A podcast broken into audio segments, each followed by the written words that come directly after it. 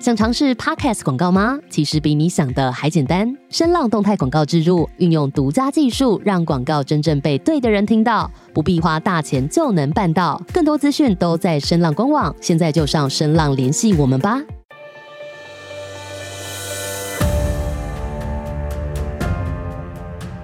欢迎各位收听维基百科，我是 Hans，这里啊是个培养思考方法与解决问题能力的实务经验分享平台。可有空的话，请 Google 维基边界，便可以找到我们。里面有大量实际操作的个案分析，也有面对问题心态养成的心法，可以让各位累积处理问题的知识与能力。当然，如果真有问题无法处理，欢迎各位与我们联络，我们提供顾问式的服务。维基百科分享的每个个案都是经由向案件当事人或是客户取得同意及书面授权后才开始制作。我们的每个个案都会先用文字档打好进行录制，录完后交由案件当事人及客户听过。待他们觉得没有问题之后，再交由后制并上架，这是我们音频制作的程序。希望各位在分享维基百科之余，也可以向身边的人说明制作过程，好让他们可以安心。现在应该是四月的后半段了。回顾上个月啊的整个月来说，对我啊是一个同时经历生离死别的过程。长辈的过世其实是一个无可避免的自然现象，但同时的我也被迫要处理亲人的议题哦。这一次啊。会用第三人的角度来讨论三个个案，会分上中下三集播出。我希望各意让可以让各位理解及避免关于亲情上的亲情勒索该如何的因应。我先说，这里不是什么心理师，我只是把自身经验拿出来与各位分享。话不多说，我们开始个案的分享啊。个案呢，我就称它为 Sad，S A D，难过，Sad。Sad 今年四十四岁，他自小在姨母家成长。出生不到一个星期啊，就被送到姨母家。那姨母是个专业保姆，所以啊，他跟姨母、姨丈两个表哥一起长大。六岁的时候，他回归了原生家庭。其实所有的问题都在于他错过了与母亲真正相处的黄金时间。想想看，一个星期才看见母亲一次，以这个接触频率来看的话，不熟其实是很正常的。也许人会说：“哎，母子连心啊，感情是切不掉的。”如果啊，听众们你有这种想法，那只能说我祝你好运。我之前有提过很多次，人与人之间关系的经营跟人与人之间的血缘并没有直接的关联。相反的，也许会因为亲情的存在而让彼此多了那么些理所当然。所以当 Sad 回归家庭的时候，他便感觉到与母亲的疏远，而找他回来几年的哥哥，则是占据了母亲相当大的时间与空间。哥哥出事的时候，有先天上的症状。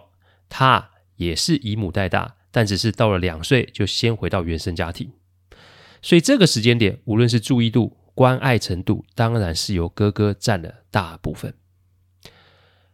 也许时间久了就可以磨合吧，这是很多旁观者的想法。其实说真的，Sad 也是这么想，因为不受待见，因为没有被平等对待，Sad 反而会想要去证明他的孝顺与存在。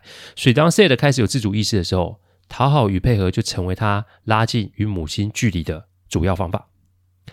这种生活足足过了将近四十年。几年前啊，Sad 成家有了孩子，孩子的诞生让这个家庭顿时多了很多欢乐与互动。Sad 与母亲的关系也亲近了不少。Sad 告诉我，他想要趁啊父母亲还在的时候，尽量把握多一点的互动及相处的时间。讲着讲着，他甚至流下眼泪。看来在他的心中啊，对于家庭温暖的需求是强烈的。孩子出世的前几年，其实并没有发生什么状况，但常说时间的演变其实会改变很多人与人之间的关系。每一个人心中啊，关心的优先顺序也不太相同。这里就要提到母亲的娘家了。母亲的娘家其实就在附近，所以自从 Sad 的外婆过世后，将近二十五年的时间，就由母亲一肩扛下照顾外公及两位舅舅的责任。这里说的照顾是指洗衣、煮饭、打理家务，因此想当然了，父亲当然会不满，而这种争吵啊，也就是家常便饭了哦。也许啊，这是爱屋及乌的关系吧，所以啊，母亲啊就对二舅的小孩们嘛比较友善。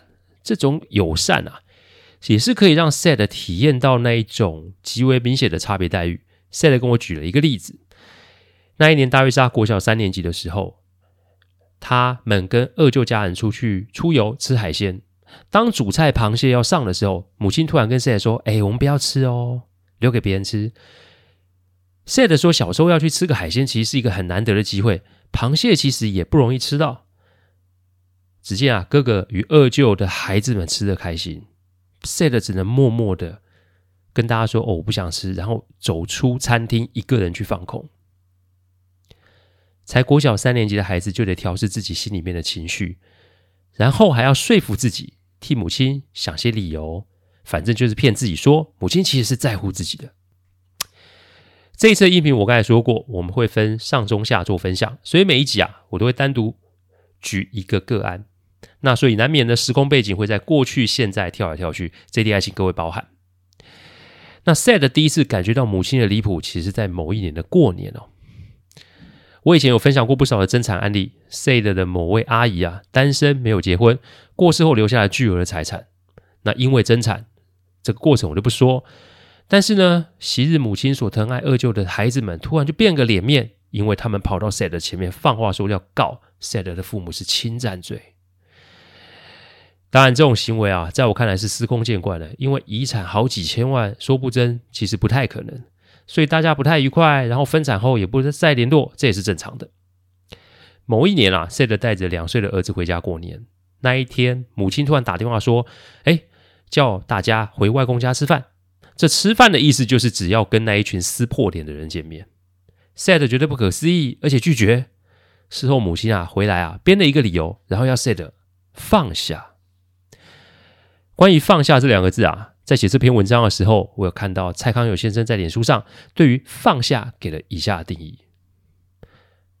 我听过最恶心的一句话就是：“事情都已经过去了，你怎么还不放下？”我告诉你，有些事你是过去了，但是我过不去，因为当初被迫吞下的委屈的人是我，而不是你。这个时候，Sad 可以明显感觉到母亲只在乎自己娘家的人。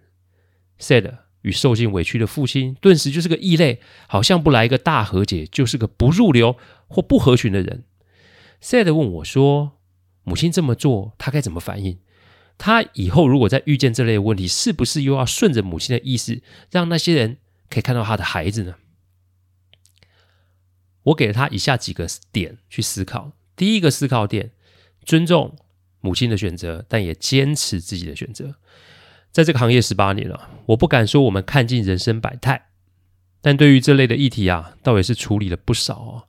因为得不到关注，所以想要被看见；因为想要被看见，所以要做配合；因为配合，也许才可以被称得上孝顺。Sad 几乎是一肩扛下家中所有的事情。我笑着问他：“哎，你母亲找你的时候，是不是都要交办你有事情处理？而那些要处理的事情，是不是跟他娘家人有关啊？” Sad 把眼睛闭上，然后思考着，他的表情看起来很是挣扎。我可以理解那个感受，被亲人抛弃，那是一个极度痛苦的感受。Sad 之所以痛苦，是因为他回想了过往，他成了一个工具人。什么叫工具人？意思就是跑腿打杂、照顾长辈、帮忙长辈买东买西，都是要他做的事。只要稍有不配合，那就是得承受母亲情绪性的批判。我不是叫 Sad 去争取或是冲突。我只要他接受这个现实，这个现实就是他没有母亲娘家人重要，他在母亲的心中其实并没有什么容身之处，所以他现在要做的不是纠结痛苦，他要做的是问问自己，是不是还要继续这么过下去？如果不要，那就得学会拒绝，因为拒绝就是一个真正的开始。第二个思考点，接受现实内容，那就是你没有他们重要嘛。既然要开始思索解决这个问题，那就得要逐步整理他从小到大的点点滴滴。心理受到创伤的人其实都很敏感，某个程度啊是会记得很多很多以前的事。因此，我让 Sad 花一个星期的时间去想想以前发生了什么事，能多具体就多具体。这不是要 Sad 去秋后算账，这只是一个整理，然后让他清楚，其实在很多年前。他在母亲的心中就没有这个容身之处了。这不能怪母亲，因为人心本来就会有喜好，但同时也要让 Sad 理解母亲的偏心跟他个人没有关系，不是因为 Sad 不好，不是因为 Sad 不孝，更不是因为 Sad 犯了错，这只是存在母亲心中的偏好罢了。不用问为什么，更别问怎么办，因为从头到尾都不是 Sad 的错啊。第三个思考点。不收威胁勒索，绝不让步，坚离姐姐。其实让真正 sad 受伤的，并不是母亲的偏心，让他真正受伤的是，只要不顺母亲的意，那就是遭受到情绪性的对待，你会有报应的，你不会好了，你不知感恩，你跟你老婆都是啊，我觉得你们以后一定不会照顾你们的哥哥。他会觉得受伤，因为母亲讲的都不是事实。最重要的是啊，不是最重要，是最离谱的是，母亲还会跟身边亲朋好友散发着不实的消息。以前是讲 sad 自己，现在是连 sad 的妻子一起被波及哦。有必要为不实讯息那么的难过吗？既然母亲偏心，那势必就会为自己的选择及行为找借口。所以讲白了，就是 sad 自己笨，跟看不开。我问 sad，他对不孝的定义是什么？可以的话，去 Google 或是百度查查嘛。我查到的定义是这么说的：所谓的孝顺是对父母好，照顾父母，以良好的品性，不仅对父母，而且在家庭之外为父母和祖先带来正面名声；对父母及长辈表达爱意、尊重和支持；对父母与长辈表现出符合社会规范的礼仪，维护兄弟姐妹之间的情谊，明智的向父母提出建议，包括劝阻他们远离道德上的不义。对父母的疾病和死亡表示悲伤，并且在他们死后埋葬其遗体，并进行祭祀。我问 Sad，你的行为有哪一点违反违反了上面的定义啊？所以说穿了，被批评有没有可能是单纯他不想被母亲所用，也就是违背了母亲的要求？讲白一点，这就是明显的亲情勒索。既然不是事实，那又何必为了非事实的事在那纠结呢？亲人也是人啊。所以也会有人性上不好的一面。正因为如此，我们要做的不是在怨天尤人问为什么啊，我们要做的是找出方法，做个停损点，停止被勒索，停止被牵引，也就是说要画出界限就是了。第四个思考点，拉开生活距离，降低相处以避免冲突。怎么划界限啊？Sad 茫然的看着我，我笑笑的跟他说：“从不接电话开始吧。”既然母亲有这种症镜头啊，我们就把联络窗口给限缩。还好父亲是个明理的人，所以最直接、最有效的方法就是把状况告诉父亲，然后再说自己想要的处理方式。减少减少联络，自然就会减少接触；减少接触，自然就会降低冲突。一是让自己有办法、有时间思考未来的互动方式；二也是让母亲开始有所警觉，甚至开始收敛。这并不简单。但只要把市话拔掉、赖封锁、脸书封锁，只接父亲的电话就可以啦。很多事情啊，要用时间去处理，强求都不是一个有用的方式。Sad 一定会受到很多情绪的困扰，所以找专业的心理医师聊聊，或是留时间给自己思考，都不见得是件坏事。重点是不要被母亲打搅及干扰，这只是个开始，而不是结束。因为四十几年的习性要改，不太可能在短时间内立竿见影，所以少一些压力，多一些督促，少一些期望，多一些勇敢，也许就真的可以走出真的黑洞。这一集啊，就这么的讲完了，还请各位下周继续收听其他两集哦。我今天不做总结，因为总结会在最后一集的时候再与各位分享。感谢各位聆听，听完之后如果有任何意见及问题，请上网站维基边界留言。我们每周一中午都会有新的主题分享，各位有任何想听的主题，也都可以让我们知道。再次感谢大家，我们下周再见，拜拜。